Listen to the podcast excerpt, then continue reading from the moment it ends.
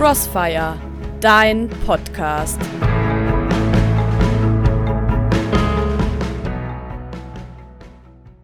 Das Ego. Eher sterbe ich, als dass ich mich verbiege. Das ist das Ego. Das Ego beginnt alle Kriege, gewinnt alle Diskussionen und verliert alle Beziehungen, weil es nur sich selbst liebt. Du gewinnst die Diskussion, aber verlierst deine Partnerin. Du gewinnst die Diskussion, aber verlierst deinen Freund. Du gewinnst die Diskussion, aber verlierst deine Familie. Das ist das Problem des Egos. So hat es mir mal ein kolumbianischer Pater gesagt. Hast du dich schon mal gefragt, was das Ego eigentlich ist und was es für Eigenschaften hat? Hierzu einmal sechs Punkte. Erstens, das Ego nimmt andere immer als Bedrohung wahr. Denn die anderen könnten meine Sicherheit angreifen. Ich sehe in denen immer potenzielle Feinde. Deshalb stelle ich mich über sie, blicke auf sie herab, mache sie verächtlich und unterstelle ihnen eine böse Absicht. Im Alltag begegnet mir das in Sätzen wie Jetzt will die Alte mir da meinen Platz im Bus wegnehmen. So ein Ausländer, der unsere Kultur kaputt macht. Und egal wie der andere sich in diesen Situationen auch verhält, er bleibt eine Bedrohung. Das Ego fühlt sich immer angegriffen. Zweitens, das Ego betreibt immer Wettkampf. Es will besser sein als die anderen, vergleicht sich, will sich herausheben. Es wird von Kindesbeinen dazu trainiert, mitzuhalten, ja, zu gewinnen. Jetzt hat der so einen Roller, jetzt will ich auch noch einen besseren. Der hat auf seinen Urlaubsfotos nur 120 Likes, ich habe über 200. Oder auch, ich bin der beste Präsident der USA, den es jemals gab. Viel kommerzielle Werbung, ja, viele Instagram-Accounts sind auf Neid und Eifersucht aufgebaut. Schau mal, was die hat. Warum hast du das noch nicht? Drittens, das Ego ist grausam.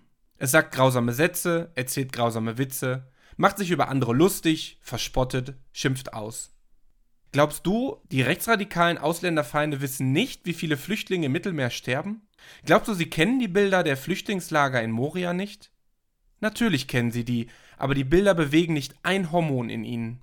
Das Ego ist grausam, es fühlt kein Mitleid. Viertens, das Ego verteidigt sich. Es will sich selbst immer für alles und jeden rechtfertigen unterbricht jede konstruktive Rückmeldung mit einer Erklärung. Ja, das musste ich so machen, weil. Ja, red nicht weiter, es ging nicht anders. Das Ego lässt nichts stehen, hört nicht zu, es meint, es mache alles richtig.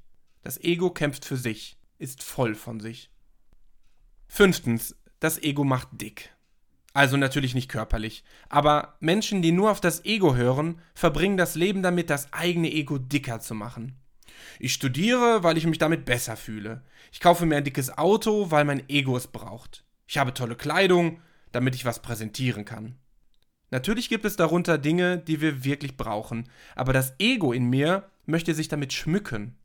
Wenn ich glaube, dass erst das Auto, die Kleidung, mein Instagram-Account oder mein Aussehen etwas darüber sagt, wer ich wirklich bin, dann spricht da das Ego. Sechstens. Das Ego sucht übertrieben Anerkennung. Es macht alles, um sich der eigenen Existenz ständig, ja kindisch zu bestätigen. Es betreibt Phishing for Compliments. Habe ich das nicht toll gemacht? Das präsentiere ich direkt mal auf Facebook, damit es alle sehen. Sagt mir Komplimente. Vermutlich glaube ich manchmal gar nicht, wie groß dieses Ego-Monster in mir selbst ist. Welchen großen Teil es in meinem Leben einnimmt. Vermutlich glaube ich manchmal gar nicht, wie viele Probleme ich mir einbrocke weil ich das Ego immer wieder in mir zu Wort kommen und entscheiden lasse. Das Ego ist der Vater aller Gewalt, der Ursprung aller Spaltung, es zerreißt jede Beziehung. Heute und schon damals. Und dann kommt dieser Jesus und stellt etwas dagegen. Spricht davon, mich selbst, also das Ego in mir, zu verleugnen und ihm, Jesus, nachzufolgen. Spricht davon, dieses selbstverliebte Monster in mir sterben zu lassen, um auf die Menschen zuzugehen. Sprich davon, mir und den Menschen zu dienen, weil ich so in der Beziehung zum Nächsten und nur so die Tiefe des Lebens erfahre. Jesus erinnert mich daran, nicht nur zu fragen, was möchte ich aus meinem Leben machen, sondern vor allem, was möchte Gott von mir, der die Liebe ist.